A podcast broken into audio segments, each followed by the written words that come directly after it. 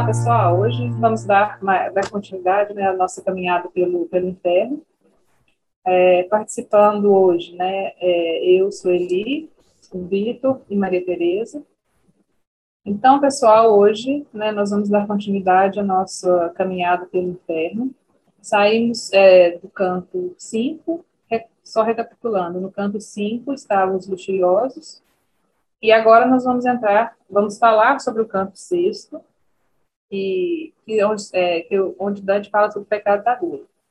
Então, só para nos contextualizarmos aqui, é, nós estamos no terceiro círculo do inferno, onde, como eu disse, estão a alma dos que são aquelas pessoas que foram desmedidas no ato de se alimentar, né, que transformaram o ato de se alimentar de sobrevivência num ato egoísta, né, num ato de exagero.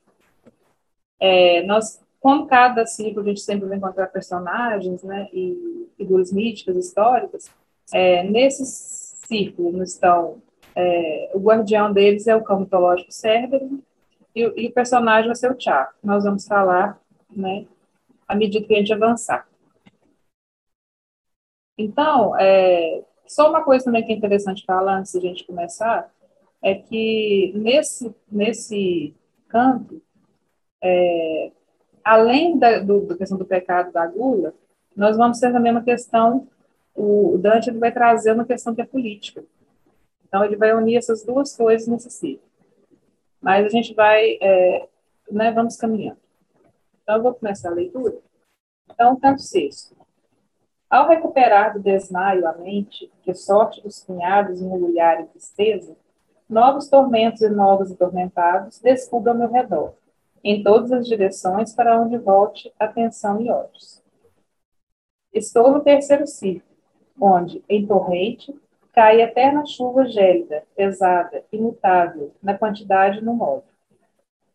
Saraiva grossa, água escura e neve, no tenebroso ar se precipita, pelo chão espalhando infame cheiro.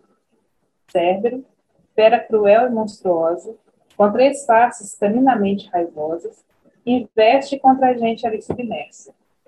Os olhos, traz vermelhos, a barba hórrida. Oi?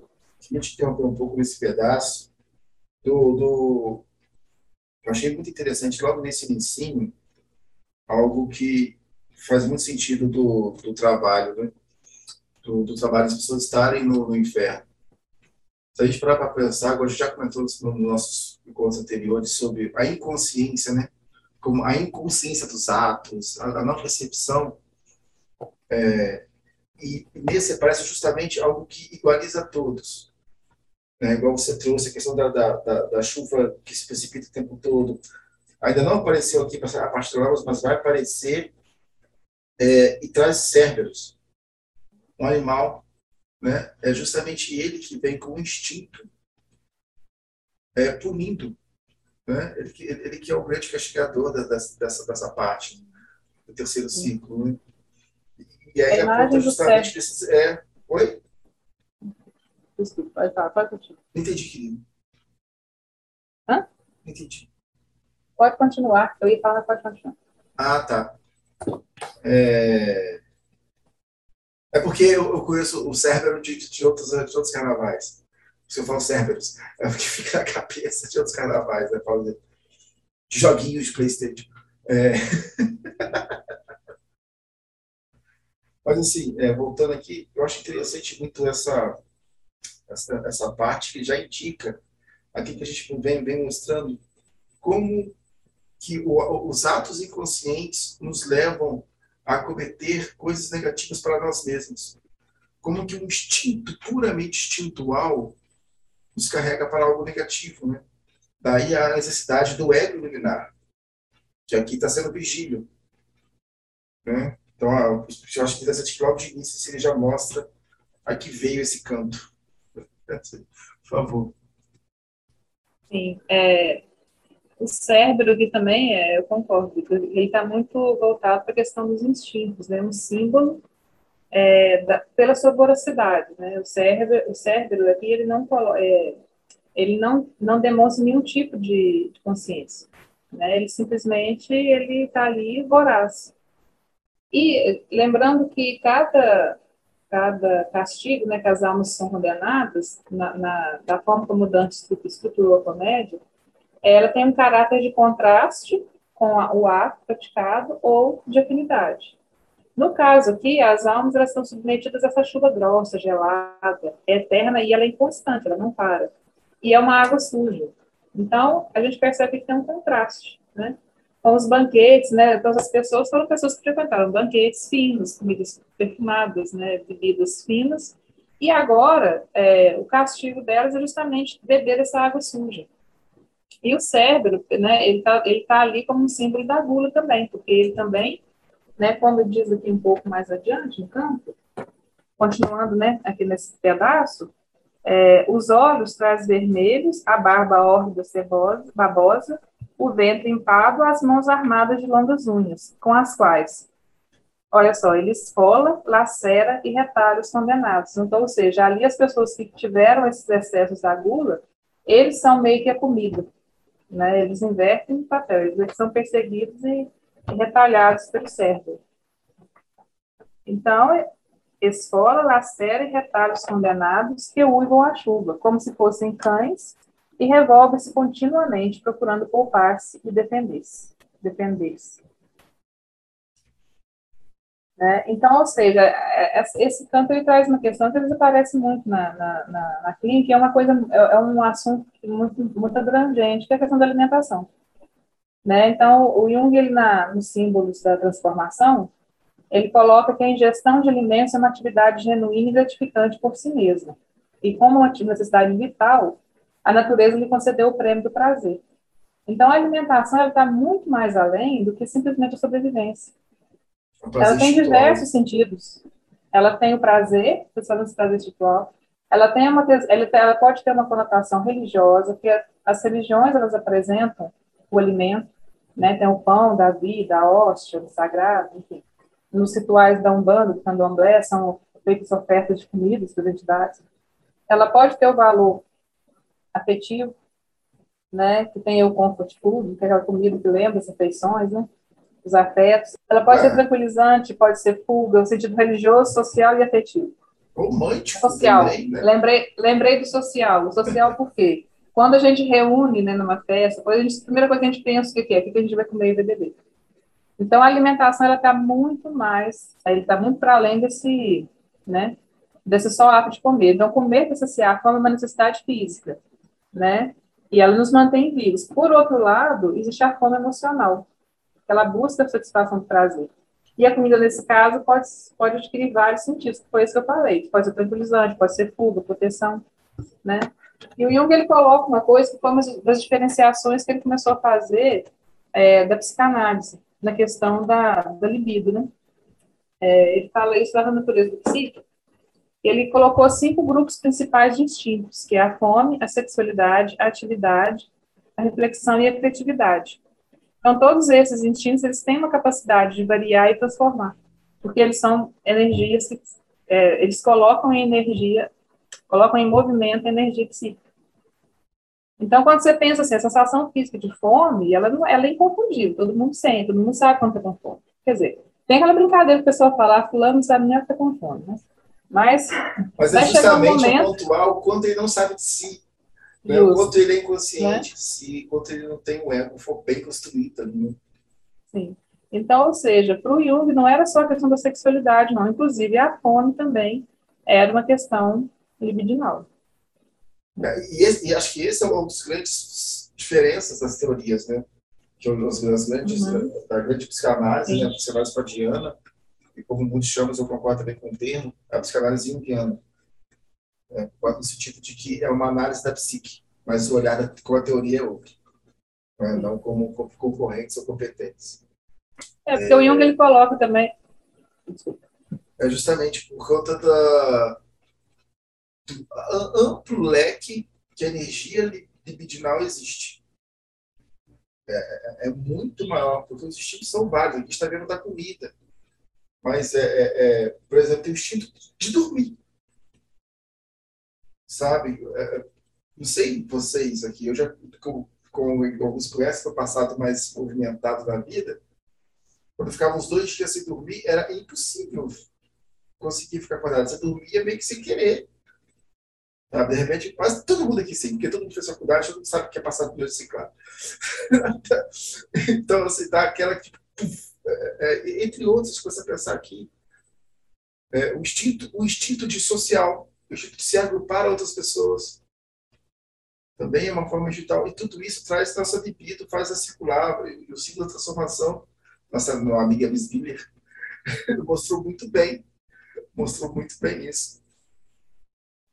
E, e trazendo para o nosso, né, a situação atual do mundo, né, como que a, o fato de não dividirmos a nossa libido, de estar ali com as pessoas, do social, de ficar ali só numa casa, vivenciando ali uma suposta uma ameaça, né? Uma ameaça em si, né? Não é uma suposta, é a concreta.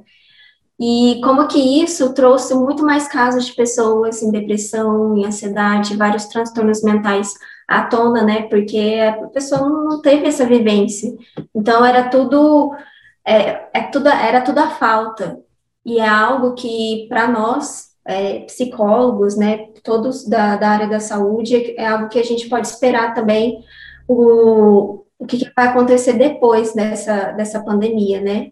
Antes era falta de muitas coisas, e depois a gente vai ver muito dessa, dessa coisa intensa, e que a gente pode colocar como uma, como gula, e durante o texto ele fala também não só da gula, né, mas acho que da avareza, e várias outras também que é, significa isso, né? É, essa coisa intensa, sem uma sem um controle, né? E, e quando vocês falaram aí do, do Cérbero, eu pude ver muito isso, né? Era realmente a pessoa sendo comida pelo pecado dela. Então, ela se colocando no lugar da comida e ela vendo o que a levou a estar ali, o descontrole, né? essa falta de temperança, de saber ali até onde aquilo é para me saciar, ou é algo além, né? Vai do prazer aí de algo que que está além que eu não precisava vivenciar, é, é algo a mais para mim. E, e até o mesmo o, o, pecado da gula, eu estava estudando e eu vi que tem vários tipos de, de gula que entra nesse caso, né? Então, ali a pessoa que quer uma comida muito bem feita, com mínimos detalhes, a outra que fica escolhendo ali o que gosta, o que não gosta, saborear, né, se sentir ali aquela comida saborosa. E, e, e todos os, os, os traços que tem ali na, naquela bebida, naquela comida, isso tá também voltado para a gula, né? Então a gente vê como que essas pessoas viram ali tudo do intenso, a gente está aqui falando de um, de um aspecto, né, do de fora, mas eles ali estavam vivenciando tudo ao extremo, né? Cérbero era um, um, cachorro de três cabeças. Não podia ser um cachorro grandão com uma cabeça só, né? Tinha que ser três. Então, é tudo intenso, é tudo grande. E o Cérbero, ele, ele é o guardião do inferno, né? Na mitologia. Ele é justamente como porteiro ali. É ele que defende uh, essa passagem, né? Isso é muito interessante. Você foi falando, Maria Tereza, eu achei muito interessante que minha cabeça foi analisando aqui as coisas. Estava olhando esses dias os dois setores que mais cresceram na pandemia: construção civil e alimentação. Os setores que mais cresceram. Ligados também a instinto. Porque as pessoas ficaram mais dentro de casa e quiseram modificar né, sua casa, melhorar seus, seus, seus, suas acomodações. E a alimentação, justamente, também ele entrou aí no. As pessoas começaram a ter isso como, como esse Felipe trouxe. Um afeto, um acalento, um deixar de estar sozinho. Né? Quem aqui nunca pegou um pacotinho de biscoito, biscoito de, de bolinha, que dizem que é camarão, mas só tem gosto de sódio? no momento sozinho ficou tipo comendo um atrás do outro, crack, crack, crack. Quem, quem nunca devorou caixinhas de bis, né? É, Agora, e eu, o preenchimento... agora eu tenho uma teoria, eu tenho uma teoria. Quem come mais que dois bis ou menos que dois bis, não está comendo bis. Porque bis é bis, então pode passar de dois. Três é três e um é um. Boa. Mas e, e, é interessante também, até mesmo, né, desse preenchimento que, que a comida traz. Né? É, até mais um pouquinho ali na frente do, do canto, nós vamos ver ali quando Dante, Cérebro encara Dante ali, e aí Virgílio vem e joga terra nele, e ele se satisfaz. Na boca. Então, esse é, na boca, exato. Então, essa, essa busca né, desse preenchimento que às vezes até não faz sentido. Sim, porque a alimentação, sim, porque aqui na, na, na comédia a gente sabe que o Dante ele era um é, cristão, né? ele era uma pessoa que estava alinhada com, a, com as leis do cristianismo. Então, ele coloca a gula aqui como um pecado a ser, vamos dizer assim, é, condenado, né? É, na, na, nossa realidade, né, na, na, nossa vivência na clínica, principalmente pensando na questão da psicologia analítica, a gente vai ver isso como um sintoma, então não é um pecado. Né? A gente não vai ouvir a pessoa no sentido de que aquilo ali é um pecado ou um defeito de caráter da pessoa que a pessoa não consegue parar de comer. Ela vai chegar ali com uma obesidade mórbida, né, ou com uma anorexia, ou com qualquer tipo de transtorno alimentar, a gente não vai olhar aquilo como se fosse um pecado e um defeito da pessoa, mas como é, um sintoma de algo né, que a comida está substituindo, que está suprindo, que está é, preenchendo. Né? Então, é buscar o, o, o, o é buscar realmente, assim, né, para aquela pessoa qual o sentido da comida. É, até porque em práticas, Jung é bem categórico. É, não, é, não é lugar do terapeuta julgar o que o paciente faz. Agora você vai entender aonde aquilo entra no, no, no, na sua psique. Como que aquilo movimenta a libido. Por isso, por exemplo, sete pecados capitais, a gente vai ficando um pouco para pensar, para o analista, nenhum deles é pecado. São todos sintomas. Torna-se pecado porque é algo que faz mal a mim, como todo pecado. Que o pecado ele é algo religioso, né? Ele, ele é um discurso trouxe, também trouxe um discurso cristão, mas um discurso psíquico, que trouxe que trouxe o ciclo pecado, mas tipo, gente, não faça isso porque faz mal a você. Né? Maria Tereza, você ia dizer?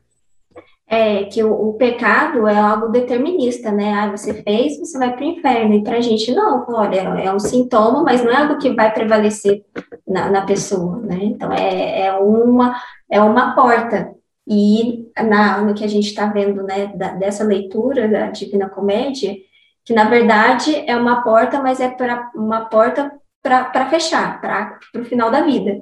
E aqui não, para a psicologia não. Não é algo determinista, não é algo que ah, você possui isso, vai ser, vai ser, vai ter essa característica para sempre, até depois da sua morte você tá, vai ter que pagar por isso que você fez. Não, a gente volta para o agora e por, por essa mudança, não por algo já definido, né? Mas olha só que interessante. É, quando nós temos um, um, um, paciente nosso que vira e fala assim, nossa, depois de tanto tempo consegui dormir em paz, consegui ficar em paz. Não é a mesma frase que se fala quando alguém morre? Não é como se ele estivesse no céu, quando ele consegue dissolver aquele nó que está havendo na libido dele, consegue dar vazão ela, consegue fazer processo de transformação. A pessoa não se sente em paz não é? é? É, muito interessante. Até as palavras são as mesmas da morte. então, assim, é, é, é, eliminar o pecado, que é um sintoma. É realmente, é, é como vocês estão comentando, né?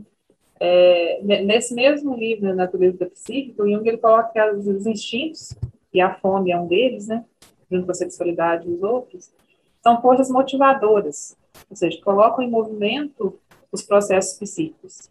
É, entretanto, esse instinto ele perde a compulsividade quando ele é trazido à consciência, quando, quando o sentido que tem por trás dele é trazido à consciência. Então, ou seja, um ego fortalecido ele pode conter um instinto quando consegue aprender o seu sentido. Então, ou seja, não é algo realmente, como a Teresa falou, determinista.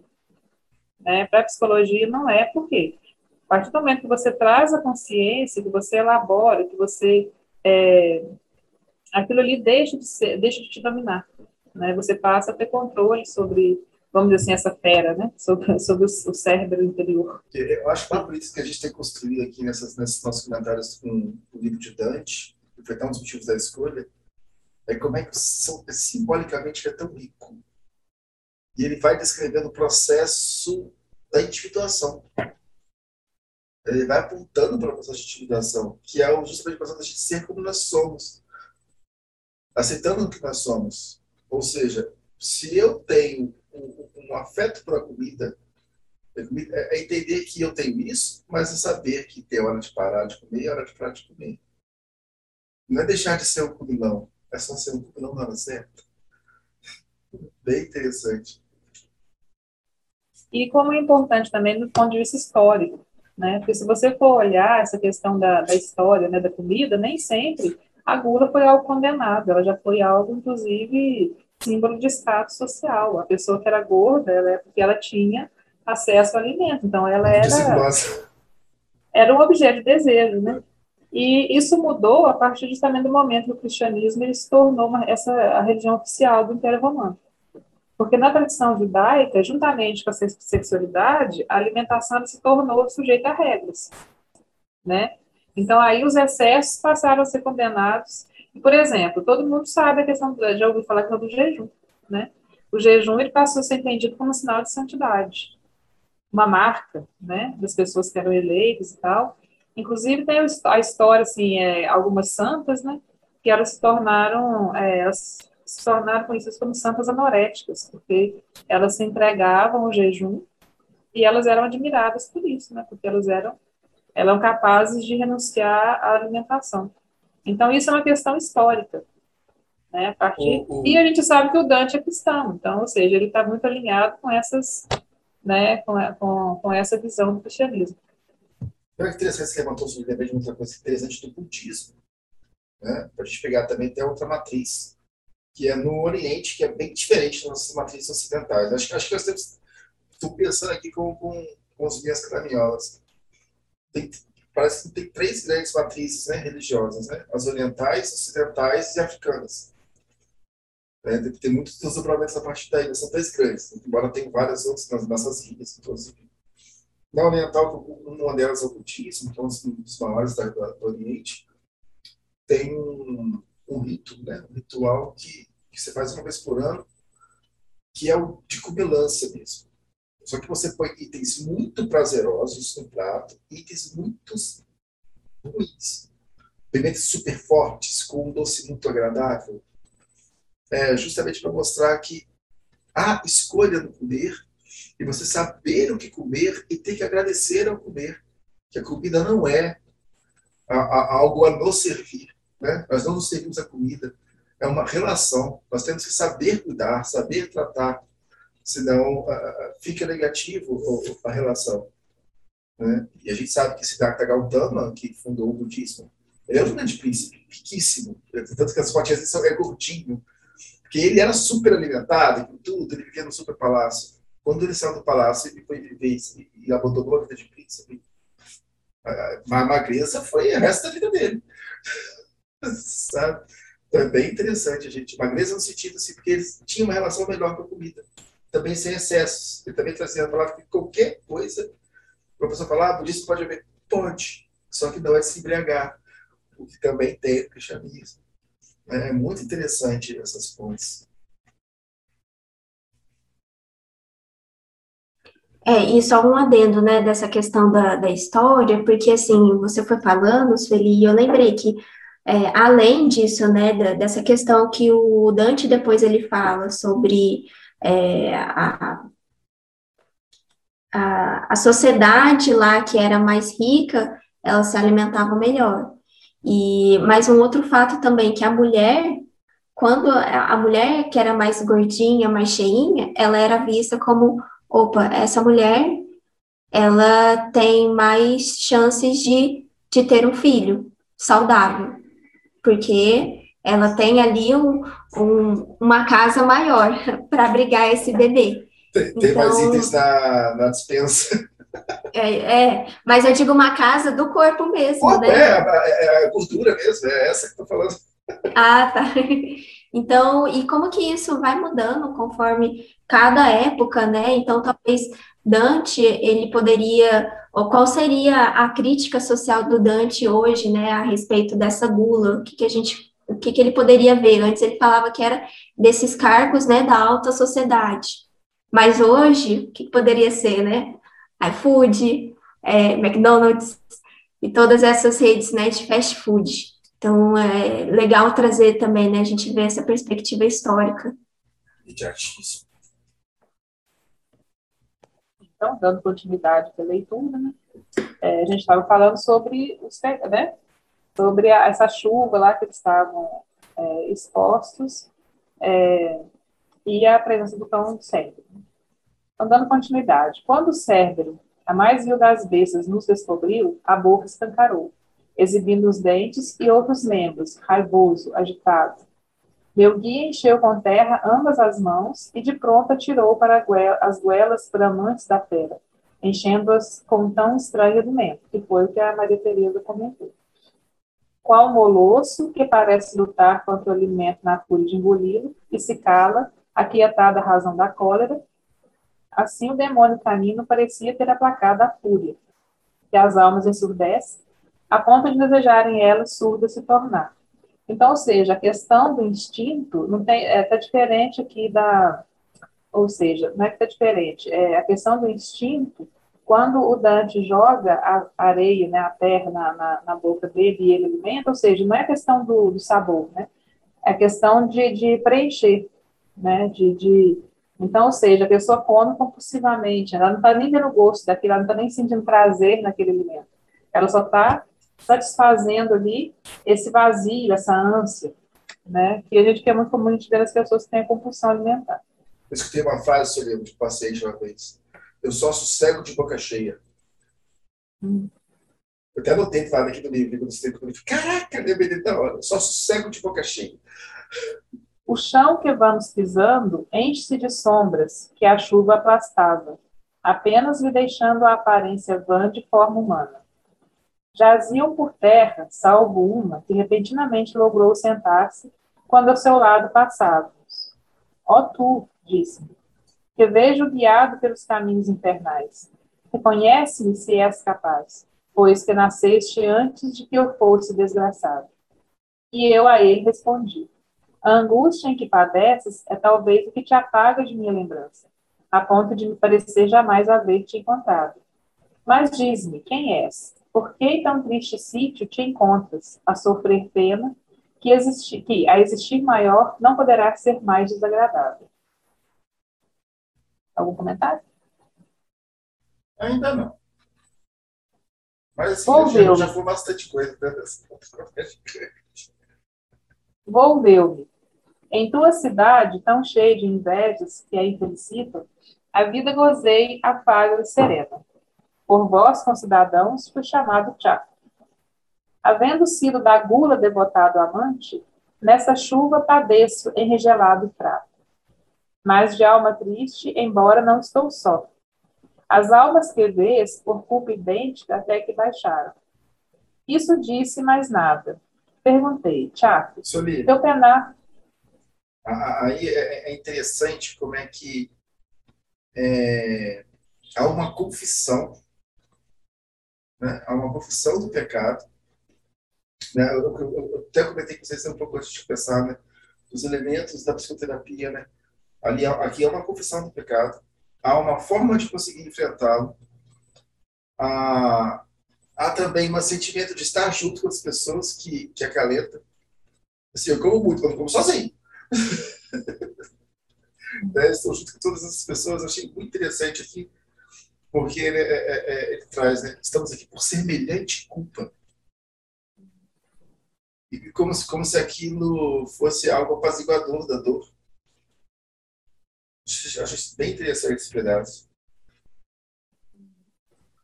No fato dele afirmar, né, e reconhecer isso.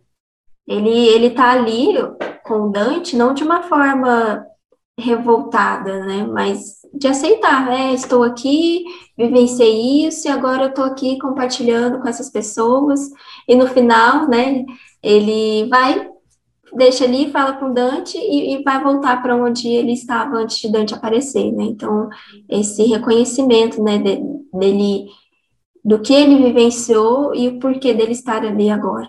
É, o Jung traz no práticas, né, a prática da psicoterapia, né, no, no capítulo do, do, dos problemas da psicoterapia, ele fala as quatro etapas da psicoterapia. a confissão, o esclarecimento, a educação e a transformação. Daqui dá para ver direitinho esses quatro elementos. É, ele confessando que foi guloso de fato, é, ele a, meio que as calças, é, ele entendendo como e a transformação, que é justamente é, é, o processo que está exatamente acontecendo. Né? O deixar de ser guloso. Porque senão eles poderiam fazer o quê? Comer toda aquela lã e aquela não acabaria. Já que nós bem colocamos que não, não importa o que está tá na boca, que pode esteja na boca. É, porque nesse caso, eles trocaram, né? Então, a transformação foi, foi dessa mudança deles estarem no lugar da comida, né? Porque, como a gente falou da questão do, da religião, ali ele já não tem já uma, uma, uma, uma mudança. Então, ele só tem que vivenciar aquilo e pronto, sem questionar. Lembrando que, no caso de Dante, as almas que estão no inferno, elas estão ali para sempre, né? Elas só vão é, sair dali no dia do juízo final, quando as almas se juntarão aos corpos e serão julgadas, né? E em algum momento aqui é falado que, na verdade, quando isso acontecer, é, as, as, é, o sofrimento vai aumentar ao invés de Então, essa é a diferença da questão da, da, da do cristianismo né, para as questões da psicologia. Nesse caso, é muito implacável o inferno. Na psicologia, a pessoa vai passar por esse inferno, mas ela tem uma chance de redenção, que é quando ela traz as questões da consciência.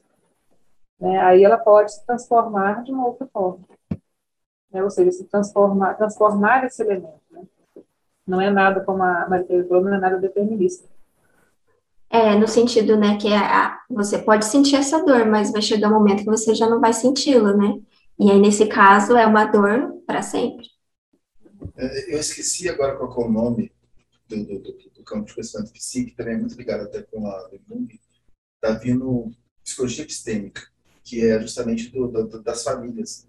Como que as coisas vão vindo, vindo, vindo de pai para filho, de pai para filho, de pai para filha, quando o filho virar pai, passa para filho de novo. É, por exemplo, o meu avô, meu avô era muito agressivo com meu pai. Meu pai já foi levemente agressivo comigo. Eu poderia não ser tão agressivo com a minha filha. Ah, o Açude trouxe esse elemento como se sempre existiu. Então, assim, sempre existiu essas coisas. Agora que nós estamos tendo o poder de esclarecimento, estamos podendo sentir. Né? Eu, me toquei esse pensamento aqui agora. Que agora está para fazer a transformação nossa. O Dante, justamente, né? a gente está passando por ali. É meio que o Dante está tá, tá, tá ganhando conhecimento dele. Né? Então, dando continuidade aqui, as almas que vês no corpo idêntico até que baixaram. Isso disse mais nada. Perguntei, Tiago, teu penar me constrange o peito, a ponto de me convidar às lágrimas. Diz-me, porém, se sabes se os partidos desavindos levarão perigo a Florença, se ali vive ainda algum justo, e a qual razão se deve disputa que desgraça essa cidade. Nesse ponto aqui é que o Jung... Oh, desculpa nesse ponto aqui é que o Dante ele, ele até passa um pouco a questão da, né, da gula, do pecado, ele entra na questão política, que era muito cara para ele também. Né? Então, quando ele pergunta para o Tiago se ele sabe né, o que, que vai acontecer com Florença, já que é uma cidade que, na opinião dele, está perdida, né, no sentido de, de, de, de vários, é, vários, é, vários pecados mesmo. Né? Quando ele coloca aqui é, os partidos desavindos, né? Porque só falando assim, rapidamente, a situação da, da, da política lá na, na época, é, existiam duas forças políticas na época do Dante, né, que eram os gibelinos e os guelfos. Os gibelinos apoiavam o império e os guelfos apoiavam o papa. Os gibelinos, eles perderam força, eles foram quase extintos, eles foram, né, numa, numa batalha lá, eles foram vencidos pelos guelfos. Só que entre os guelfos criou-se uma, uma outra divisão, né? Eles se tornaram entre os guelfos negros, que eram representados pela alta nobreza, alta burguesia, a gente vê muito isso em filmes da Idade Média, né? É, tinha ali a nobreza, a alta burguesia, os banqueiros e tal, que eram pessoas que tinham uma nobreza, mas que elas estavam em decadência econômica. Né? Então, elas tinham o título, mas elas não, não tinham mais tanta posição de, de poder, é, nem tanta posição de poder e nem tanta é, questão econômica. e os guelfos brancos, que eram representados pela, principalmente pela baixa nobreza, comerciantes, a pequena burguesia, os novos ricos, que eles tinham o poder político e econômico, mas eles não tinham os títulos de nobreza. Então, essas duas forças políticas, né, elas se dividiram em guelfos brancos e guelfos negros. Num primeiro momento, esses partidos também entraram em conflito, e os guelfos eh, negros foram expulsos. Então, e não foram expulsos de forma, assim, delicada, né, foi na guerra, na violência. E num segundo momento, esses guelfos negros conseguiram retomar o poder e expulsar os guelfos brancos, que foi onde o Dante foi expulso de Florença, que causou nele um impacto né, muito grande, ele ter sido expulso da cidade, é, e que teve realmente uma influência muito grande na decisão dele escrever, né, essa, escrever a comédia. Então, é interessante a gente contextualizar isso, porque, para o Dante, essa questão política era importante. O que ele fez aqui foi perguntar, mas qual que é o futuro né, de Florença? O que, que vai acontecer com, com a cidade? E se havia ali alguém justo, porque eu fiz aqui um resumo do resumo, mas, assim, quem quiser até se aprofundar, é muito interessante essa história política da época lá. É muito interessante. Então, ou seja, era muito complexo. O que eu falei que foi o resumo do resumo. Mas era uma coisa, uma questão muito complexa, essas, é, essas divisões políticas lá na, lá de Florença. Então, só que para na visão do Dante, é, será que não existia alguém justo lá? Né? Será que ainda tinha alguém? Será que a cidade ainda tinha salvação? Então, é quando ele encontra esse Tiago que a gente não sabe direito quem é, assim, né? Que ele não tem uma. Né, tem uma, uma suposição que ele fosse um poeta florentino. Né, que ele era mais famoso pela gruta que pelos versos, né, porque é o comentário do livro. Mas não tem uma certeza de quem ele realmente foi. Mas ele deve ser uma pessoa importante ou influente, ou que o Dante tinha alguma relação, porque senão ele não ia perguntar algo tão importante para ele, para essa pessoa. E ao que, que Tiago responde, e ele a mim. Ao final de prolongada tensão, muito sangue será derramado, e o partido selvagem, triunfando, ao outro expulsará ferozmente. É fatal, porém, que três sóis passados será pelo vencido suplantado, com o auxílio da força de quem aos dois bandos se oferece. Altivo estará o vencedor, por longo tempo, impondo a sua lei ao derrotado, entre a vergonha e a opressão. Quanto a justos, existem dois, aos quais ninguém dá ouvidos, pois apenas soberba, avareza e inveja são chamas que logram aquecer os corações dos florentinos. Aqui ele pôs fim ao lacrimoso conto. Então, o Dante ele traz assim como a razão dos conflitos né, de Florença é a soberba, a avareza e a inveja. Então, quer dizer que os, os, os moradores de Florença estavam perdidos nessas três é, nessas, nessas três, é, nesses três defeitos né, de caráter, nesses três pecados. Eu lembrei um pouco sobre é, de como é necessário fazer o um movimento de olhar o outro, né? Porque assim, é soberba, avareza, qual foi o terceiro? É a soberba, a inveja e avareza. São três pecados muito ligados ao egoísmo, muito ligados a si próprios como é pecados, acho que todos são bem, bem, bem, bem no estilo assim de do excesso do egoísmo. Né? O egoísmo é importante ter egoísmo. O egoísmo, sem egoísmo, a gente está no. Sem egoísmo, a gente tira a roupa do corpo e sai pelado na rua dando para os outros. Toma, toma isso, toma aquilo. É importante ter um pouco. Ele em excesso é que faz mal. Né? É, como, é que a gente, no nosso atendimento, a gente fazia o movimento de, tá, e o que, que o outro achou? Então, você, como você, pegando aquele alimento, tá, você está comendo muito. Você vê as pessoas que estão comendo igual você, é, é, é, começar a se locar desse lugar que a pessoa se coloca como ao centro. Perceber que né, nem sempre ele é o centro do universo. Né? Às vezes o universo tem um sol no meio que não é ele. O universo não, né? O sistema solar, o universo é tudo não. tem um sol que não é ele. Né?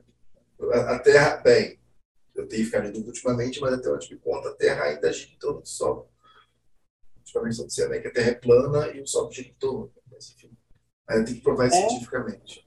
E uma coisa também que eu achei interessante, né, pegando essa questão política, e também fazendo um link com a psicologia analítica, é que muitas vezes a psicologia analítica ela é, ela é mal interpretada como uma psicologia individualista.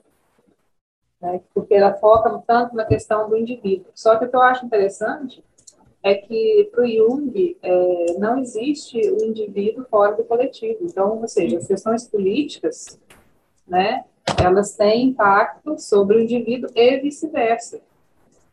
Então, ele fala que a política, aliás, ele fala que é, a psicologia das nações passa pela psicologia do indivíduo. Né? Então, ou seja, para você é, criar transformações, né, é, movimentar transformações na sociedade, essas, essas, essas, transformações vão se dar a partir das transformações dos indivíduos. Né? Então, ele não se ignora a questão política, não se ignora as questões sociais, é, ao contrário do que muita gente pensa.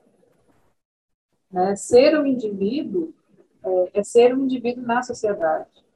É você ser você mesmo dentro de um contexto social. Então, por isso que eu acho interessante fazer esse link aqui, porque para o Dante, essa questão política era fundamental na vida dele, tanto a religiosa quanto a política. Então, ou seja, muitas vezes a gente é, tem essa visão equivocada da psicologia ela não considera. Né? Então, é possível, sim, você pensar os movimentos sociais, você pensar é, as questões sociais e políticas a partir da visão do Jung tinha também de indivíduo. Ô, ô Soli, você desculpa aí, se você deve, se eu tivesse um pouco mais. É, não consigo achar a palavra. Está vindo enfático a cabeça, mas não é enfático. Sisudo, eu diria. Ou convencido. Talvez também. Convencido seria uma boa palavra. Quem diz que a teoria analítica não, não pensa social, volte a casa 1. Abre livro Homem Socialismo e começa a novo. Não entendeu nada. Uhum. Nada, porque é, porque é o que você trouxe. É, eu estava até falando para a Teresa um pouco antes. É, eu não estou lembrando qual livro que ele fala que essas separações são meramente didáticas. Não estou lembrando que livro que ele fala. Que não tem um lugar que tem o, o, o complexo, não tem um lugar que tem um arquétipo. Não, isso não existe. Isso, isso, isso, é, isso é meio que metafísico. Isso está no inconsciente coletivo, que é feito do inconsciente individual que é, que é feito de consciente coletivo, essa alimentação é tipo o que nasceu primeiro ovo a galinha, sabe? Ele, se retroalimenta, conforme o indivíduo vai mudando, muda o coletivo, conforme muda o coletivo, muda o indivíduo. É, então, assim, quem, quem não, realmente não entendeu nada da teoria. Desculpa, não sei quem foi que comentou isso, ou você, Luiz. A pessoa acho que precisa Sim, é. voltar a casar, o zero, nem é um a zero. Talvez pegar a alfabetização para entender, interpretar. Mas agora, mas agora você tocou num ponto também que é muito importante, porque muita gente fala sobre a psicologia do Jung sem ter lido Jung. Né? Fala a partir de outras, né, outras leituras. Então, é, então, quando fala em processo de individuação, tem pessoas que, que acreditam que é a pessoa para se tornar um indivíduo isolado, né? E não, você vai ser um indivíduo, você é ser você mesmo é, dentro de uma sociedade, para servir a sociedade. É, quanto mais você amplia a sua consciência, mais você pode contribuir para a sociedade. Quando você se torna inconsciente, você está projetando. Então, você mais projeta do que colabora. Né? Você tá joga o que seu para fora.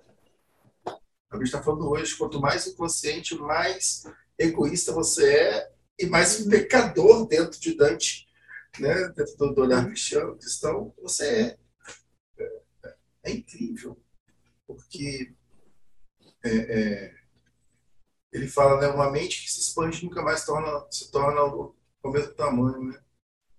E é muito isso, assim, porque quando você começa a, a compreender suas próprias dores, você vê o outro que, do, que sofre. Uhum. Sabe? Quando você entende que como controlar a sua gula, você entende por causa de que o outro está tendo gula. E, e, isso vai se retroalimentando. Eu estou lendo o livro do, do, do, Lázaro Ramos, aqui na minha pele. Não sei se já tiveram contato. Se não, é um livro que eu estou indicando assim. Eu, Bom dia, Lê Lázaro Ramos. eu estou meio que assim, tipo, nos últimos dias. É, é, porque ele conta da vivência do negro no Brasil. Sabe? E, e tem uma parte agora que, que fala quando ele se tornou já famoso e foi chamado pela primeira vez a, fazer, a participar da primeira capa de revista na primeira capa de um negro da TPM, né, que é a revista TPM. Não sei se vocês conhecem essa TPM, eu também não conheço. a minha esposa sim, mas eu não conheço. É, acerca de viagens, né, coisas do tipo assim. Ele foi o primeiro negro da capa, e ele teve muitos embates e tal. E ele traz justamente esse pensamento também, que é importante, para haver mudança, um indivíduo tem que mudar. Que pessoa ia rejeitar, porque ele estava sendo usado como um grupo que estava sendo rechaçado, que é o grupo dos negros. Não estava tendo visibilidade naquela revista. Eles viram que os negros estão começando a ter poder aquisitivo e não estavam consumindo a revista. E a pessoa ia negar, se eu não faz sentido. Se eu não aparecer, não começa a mudança. Então, individualmente, ele começou uma mudança de aparecer negro na capa de revista. A Thaís Araújo foi a primeira negra, se não me engano, de outra revista também, que é a esposa dele.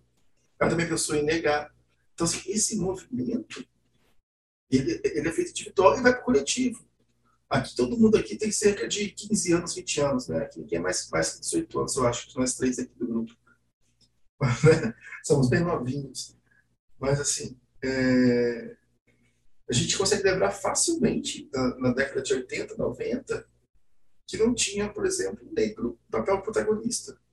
E se tinha, é porque ele era o, antagonista, ele era um bandido, ele era algo assim.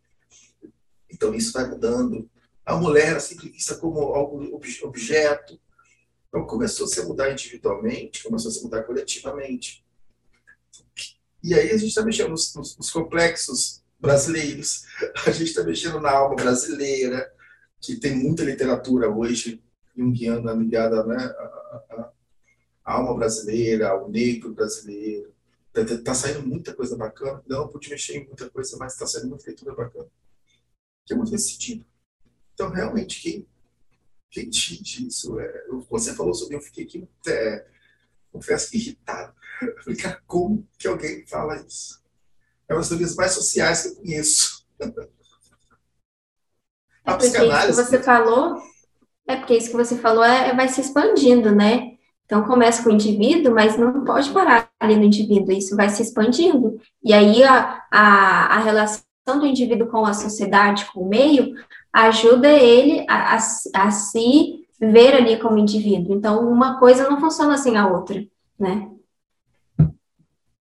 Aqui estamos nós três aqui conversando. A gente não vai sair igual entrou. Sabe? Então, coletivamente, a gente já está diferente. Porque individualmente foi mudado. Sabe? Nosso podcast começou de um jeito no primeiro, já está de outro agora. Yo! Continuando. Disse-lhe então: Desejo que me esclareças algo mais. Concede-me a graça de ainda te ouvir um pouco.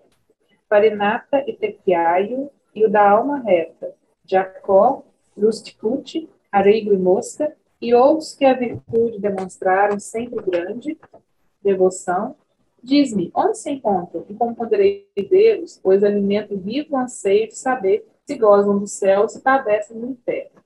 Essas figuras aí, elas vão aparecer um pouco mais adiante. Né? Elas vão ser mais, vão ser melhor apresentadas. Aqui ele só faz uma menção de onde essas, onde essas pessoas são figuras conhecidas dele, onde é elas estariam. E ele, encontram-se entre os que padecem castigos mais severos. Ou seja, eles estão mais no fundo do inferno. No fundo do inferno sofrem por suas culpas. Se lá chegares, há de encontrá-lo. Mas quando retornares ao saudoso mundo, rogo-te, aviva meu nome entre as preocupações dos meus parentes. Mas não digo nem respondo os olhos antes fixos e então vazios, deixa-me vê-los de viés. Curvou a cabeça e desapareceu entre os mais sérios. Aí essa frase que linda.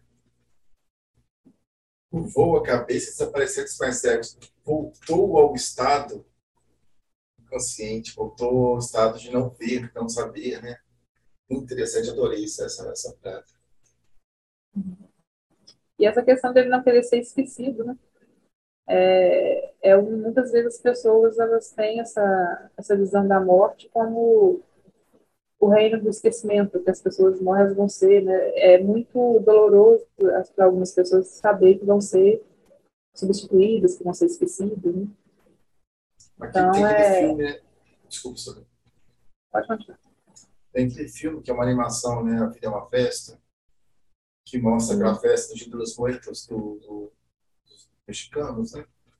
Que mostra, e eu lembro também de Neruda, o nosso professor, nós tivemos aula, né? Sobre Educação para a Morte, o professor Parejão, professor de Educação para a Morte, ele trouxe o texto, texto de Neruda, dizendo justamente como é que nós aqui, até por conta do cristianismo, não temos educação para a morte. A morte é algo a ser temido e não pode ser dito. Não pode ser falado. É, não, a vida após a morte. Não se fala da morte, fala de antes e depois. Esse estágio, ele é saltado. Isso é interessante, porque assim, a pessoa só morre, esse filme, a pessoa só morre efetivamente no meio dos céus, né? do pós-morte, quer dizer, mas do pós-morte, quando ninguém na Terra mais lembra dele. Hum. Sabe? E aí que está a, a, a, herança do inconsciente coletivo. Aí que está a herança do arquétipo. Aí está por que o arquétipo é arquétipo. Né? Porque ele acontece desde tempos imemoriais daquela forma. Mas arquétipos morreram, arquétipos nasceram. O arquétipo não é estático. Né? Se a gente pegar os homens mais primitivos, não existia esse panteão de arquétipos que nós temos hoje sabe? As coisas eram mais rígidas. Então, acho que é muito bacana pensar nesse, nesse, nesse, nesse da morte como, como uma passagem mesmo, como algo que faz parte da vida. Né? E essa vaidade, né? Essa vaidade de achar que não pode ser esquecido, não pode ser substituído. É que tá, se você for esquecido é porque você não viveu. Você desculpa. Aí não é só, aí não é os outros que estão sobre você, é você que não fez pro mundo. A gente volta ao que a gente estava conversando agora há pouco, né? O, o, indivíduo alimenta o social, o social alimenta o indivíduo. É que vida inconsciente que você levou, que você não conseguiu enxergar o mundo, o mundo te vê. Você estava na lama, como todos, igual o, o Tiago, quando ele aparece, ele aparece com entornos, com sombras. Ele tinha uma pseudoforma. E aí o, o Dante vê. Né? Até então estava tudo igual já falamos, tá todo mundo junto, todo mundo é, é, é, como é que é? Não é assemelhado, não, gente, fugiu a palavra totalmente. Todo mundo igual, Conectados. Oi? Conectados. É, é como, como amorfos, né? Não tinham forma, estavam todos na lama, todos. Hum. Mas me fugiu a palavra, tem uma palavra que, que é muito usada dentro do mundo, usa bastante. Mas me fugiu completamente da memória. Então, explicou-me o guia, né, Luiz. Deste sono sem fim, não acordarão até que se faça ouvir o som da angélica trombeta, quando virá julgá-los, em definitivo, o juiz supremo, cada qual deixa, deixando a triste tumba, retomando carnes e feições, ouvirá a voz que eternamente no céu me bomba. É o que a gente falou no começo, né, que as almas do inferno elas só vão sair daquela situação no dia do juízo final, e não necessariamente elas vão ser redimidas. Pode ser que os as penas delas aumentam. A passos lentos caminhamos sobre a vaga mistura de sombras e chuva, discorrendo sobre a vida futura. Propus, mestre, aumentarão esses tormentos depois da final sentença? Ou serão abrandados? Ou iguais prosseguirão? Explicou-me, lembra-te de que aprendeste e perceberás que mais se aperfeiçoando a criatura, mais percebe quão gozoso é o bem, e mais horrível sente a dor. Se bem essa gente condenada à treva, da suprema luz, jamais alcance a altura, depois do juízo, aumentadas sentirão suas dores. Porque a gente, quando você tem consciência, né, e aqui tem muito saber a questão do, do remorso às vezes, né, quando você faz algo inconsciente, quando você toma consciência do erro, é um momento muito doloroso também. Né? Muitas pessoas fogem desse momento. Então, não necessariamente. É...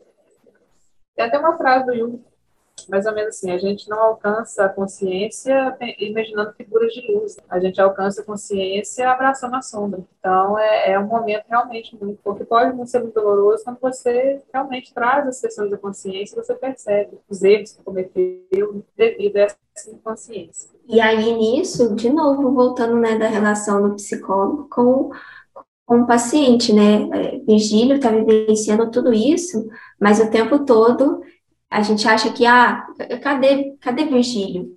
some. É, parece que, tá, que ele sumiu, mas Dante sempre volta ali para ter né, esse alívio ou essa pergunta. E eu até peço desculpas, porque agora eu percebi o Então, quando alguém, quando vocês tiverem ouvido essa parte, como diz, ignore, né?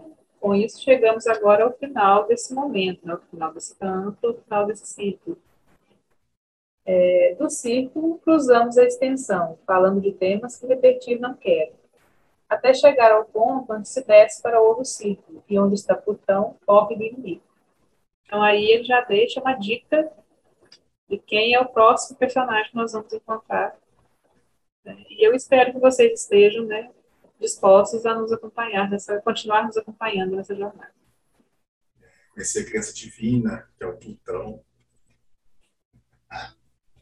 E dessa vez, Sueli, olha só, a gente terminou o círculo, o canto, e Dante não desmaiou.